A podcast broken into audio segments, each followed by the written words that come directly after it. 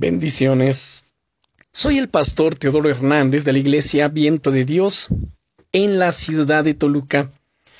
El devocional del día es un sacrificio de amor. A la hora de crecer y de conseguir cosas, hay una cosa que está directamente ligada a la disciplina, y es el sacrificio. No es una palabra que nos suele gustar demasiado, pero todo lo que hacemos que realmente merece la pena suele conllevar un cierto grado de sacrificio. Los deportistas que veíamos en el mensaje de ayer, por ejemplo, no dejan de sacrificarse con el objetivo de conseguir alcanzar los Juegos Olímpicos.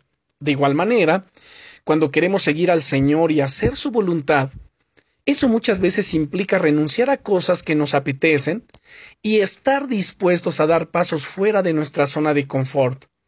Así lo expresaba el apóstol Pablo en Primera de Corintios capítulo 9, versículos 26 y 27 diciendo, Así que yo de esta manera corro, no como a la aventura, de esta manera peleo, no como quien golpea el aire, sino que golpeo mi cuerpo y lo pongo en servidumbre. ¡Guau! Fíjate en los términos que emplea. Golpeo mi cuerpo y además lo pongo en servidumbre. Hay una intencionalidad muy clara en Pablo de anteponer los planes de Dios a los suyos propios. Aunque ello pueda conllevar un precio elevado, ese es el tipo de mentalidad que nos hace brillar y convertirnos en auténticos seguidores de Jesús, que le ponen siempre a Él por primero. Cuando amas a Dios y estás dispuesto a seguirle en todo, en ocasiones vas a tener que sacrificar cosas por Él. Esfuerzo, trabajo, tiempo libre, horas de sueño, dinero, amistades. Pero merece tanto la pena. Es de hecho un privilegio que será recordado por la eternidad. Cada sacrificio que hicimos por puro amor a Dios y a nuestros hermanos. ¿Sabes?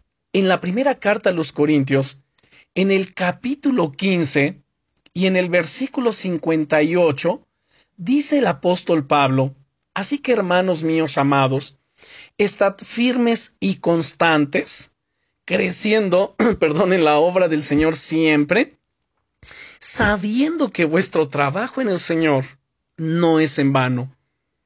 Querido amigo, querida amiga, que tu vida entera sea un sacrificio de olor fragante delante de Dios. Pasa unos minutos en oración pensando en posibles áreas en las que has preferido no hacer ciertas cosas que sentías que Dios te llamaba a hacer, solo por no querer sufrir o pasar incomodidad. Pídele perdón al Señor y pídele la sabiduría y la resolución para poder empezar a hacer aquello que Él te llama a hacer. Esa decisión bendecirá tanto tu vida. Brilla con la luz de Jesús.